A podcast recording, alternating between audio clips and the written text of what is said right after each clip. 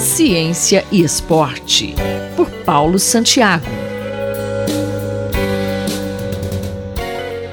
O monitoramento de atletas profissionais com o uso de ciência de dados é cada vez mais eficiente, mas tem levantado questões éticas e legais. Professor Santiago, estamos falando de invasão de privacidade, é isso? É, é uma discussão que foi publicada na internet e também no formato de um tipo de artigo científico de discussão por um grupo de pesquisadores da Austrália. É, é muito comum que atletas sejam monitorados hoje num formato basicamente conhecido como um formato de 24/7, ou seja, ele é monitorado 24 horas por dia, 7 dias da semana.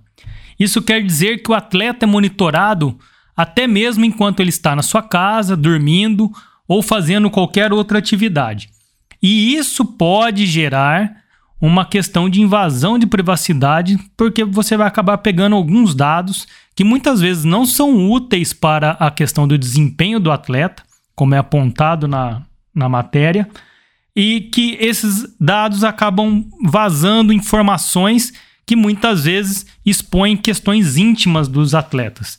E também tem o outro aspecto dos dados serem colocados em grandes data centers, em nuvens, que muitas vezes não temos o controle ou o que é feito ou para onde fica acessível esses tipos de dados.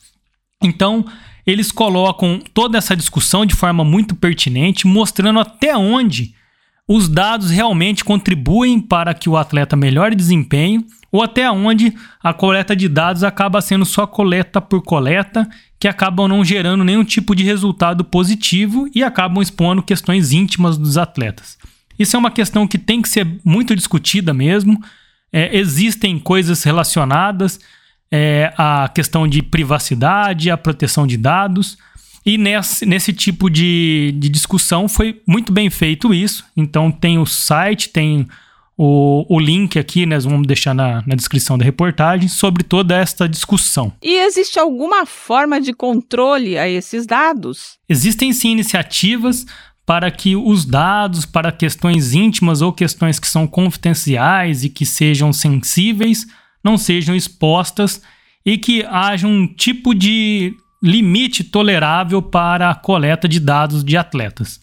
É, temos a lei de proteção de dados, mas nesse caso aqui eles até reportam uma questão deles mesmo fazendo junto às universidades algumas formas de controle e regulamentação sobre quais dados são pertinentes, como que isso é utilizado para benefício dos atletas.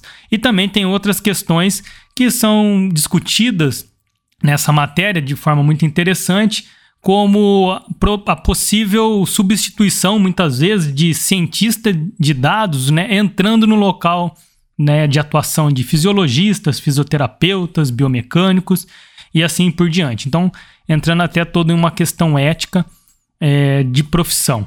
Mas o que se sabe e que é muito bem apresentado nesse trabalho é que o volume de informações, por mais que seja grande, elas ainda são irrelevantes do ponto de vista do que interessa para o atleta, que é prevenir lesões e realmente melhorar desempenho. Então, acaba sendo uma coleta de dados simplesmente por coletar e ainda falta informações para que um aprendizado de máquina, uma inteligência artificial consiga realmente fazer a melhora dos atletas é, na sua modalidade. Então, essa matéria aí fica se esse monitoramento de atletas profissionais, até mesmo por questões íntimas, não foi longe demais.